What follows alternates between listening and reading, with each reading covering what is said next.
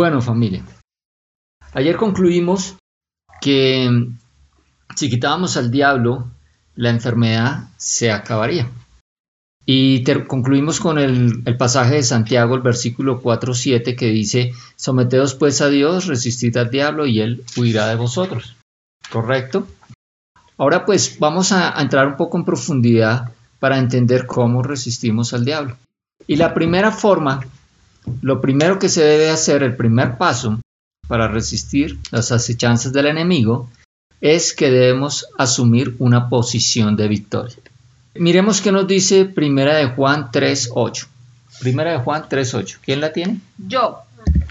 Sin embargo, cuando alguien sigue pecando, demuestra que pertenece al diablo, el cual peca desde el principio. Pero el Hijo de Dios vino para destruir las obras del diablo. Aquí dice el que sigue pecando, ¿cierto? En la versión Reina Valera dice el que practica el pecado. Es del diablo. ¿Sí? Porque el diablo peca desde el principio. Entonces, cuando uno está en pecado, ¿cuál es el pecado? ¿Recuerdan cuál es el pecado? No creer en el Señor Jesucristo. No creer en, en el Señor Jesucristo como nuestro Señor y Salvador. Ese es el pecado. Cuando uno está en pecado, está en pecado, es decir, cuando practica el pecado, es del diablo.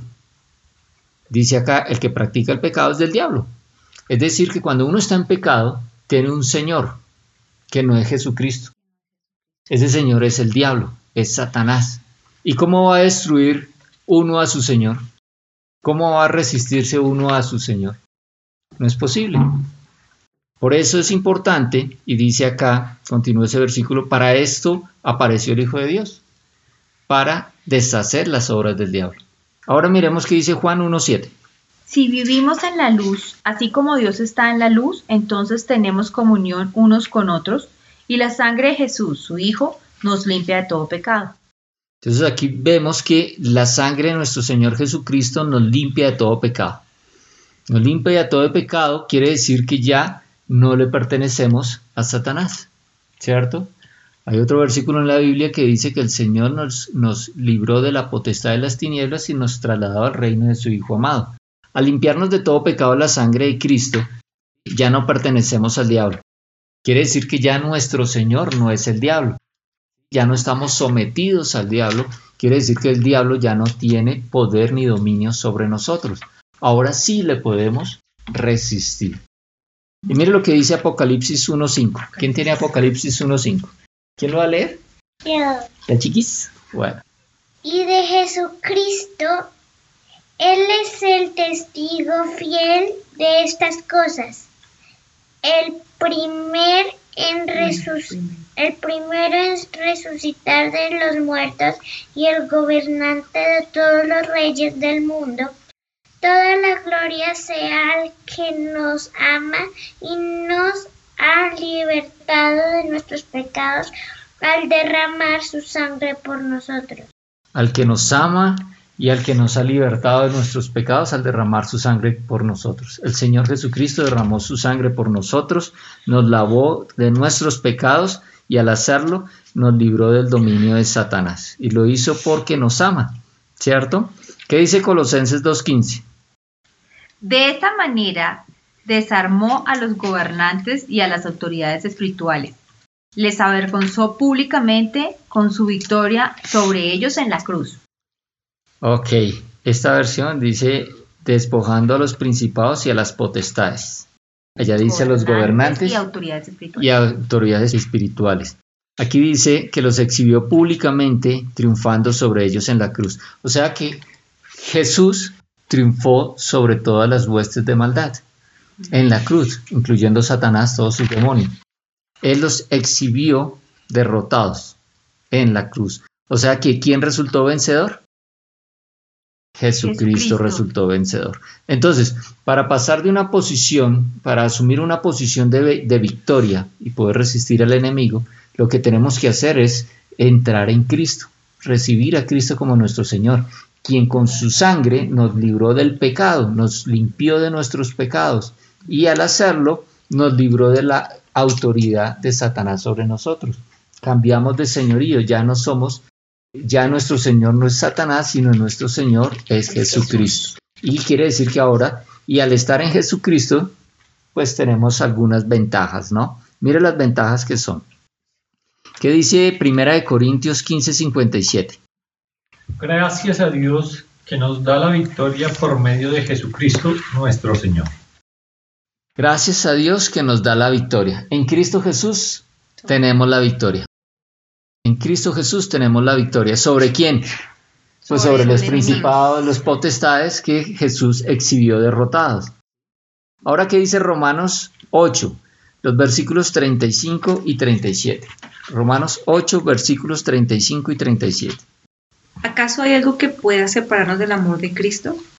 ¿Será que Él ya no nos ama si tenemos problemas o aflicciones? Si somos perseguidos o pasamos hambre o estamos en la miseria o en peligro o bajo amenaza de muerte?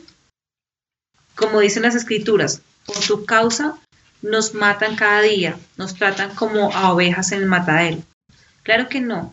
A pesar de todas estas cosas, nuestra victoria es absoluta por medio de Cristo, quien nos amó. La versión Reina Valera dice, antes, en todas estas cosas, somos más que vencedores por medio de aquel que nos amó. En medio de la tribulación, ¿somos qué?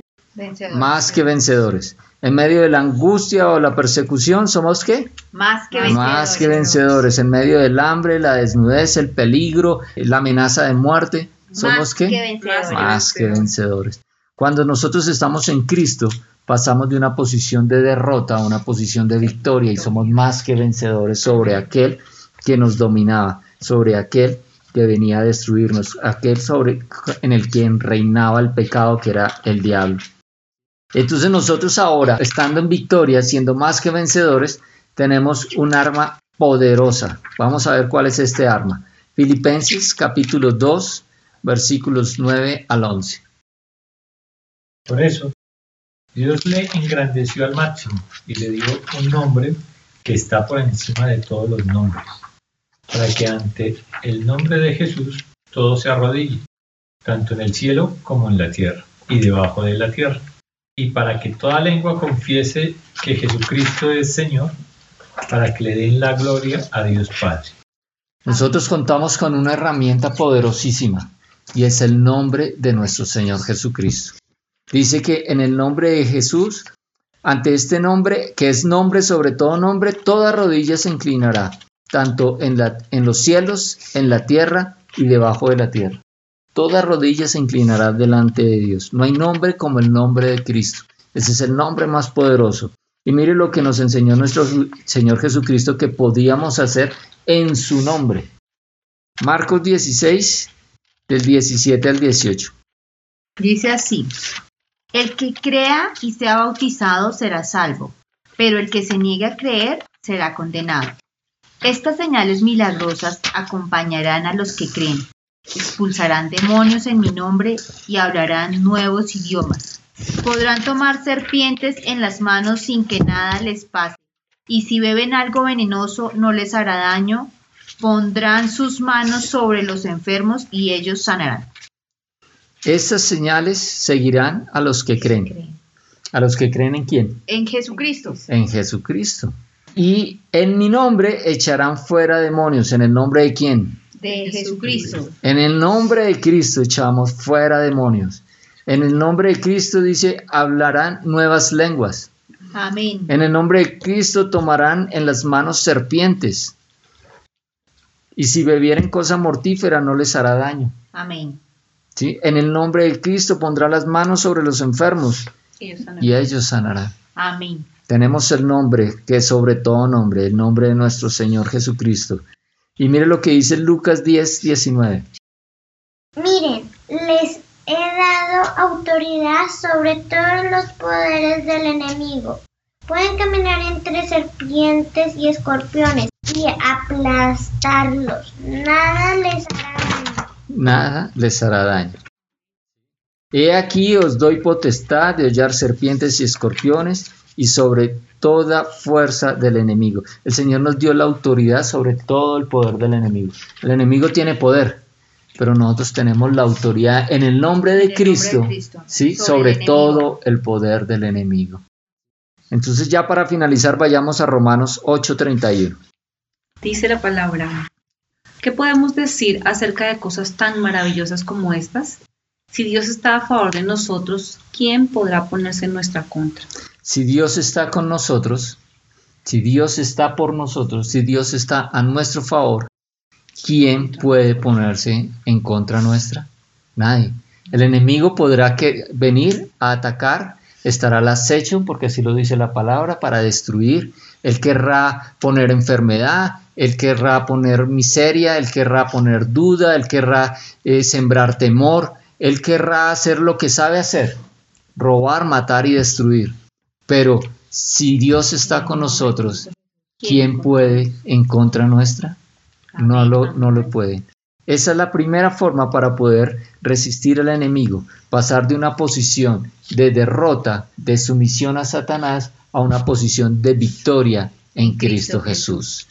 Amado Padre, te damos gracias Señor porque tú día a día nos guías con tu palabra y nos llevas de una posición de derrota a una posición de victoria. Ahora Señor sabemos que como hijos tuyos tenemos el poder sobre toda la autoridad del enemigo y que tenemos un nombre que es sobre todo nombre, que es el nombre de nuestro Señor Jesucristo, ante el cual podemos echar fuera demonios Señor.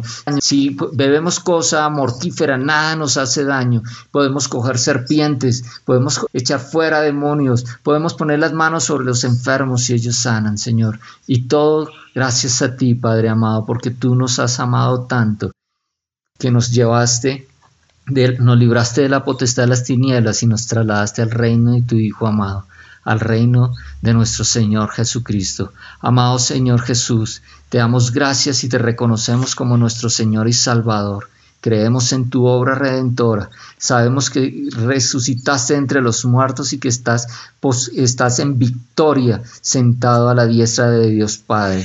Te damos las gracias, Señor, por todo lo que haces por nosotros al enviar a tu Santo Espíritu para guiarnos en nuestras vidas, para que sea nuestro ayudador, para que nos sostenga en los momentos difíciles, para que nos muestre tu voluntad, para que nos guíe por el camino que debemos de seguir. Te damos las gracias en el nombre poderoso de nuestro Señor Jesucristo. Amén. Amén.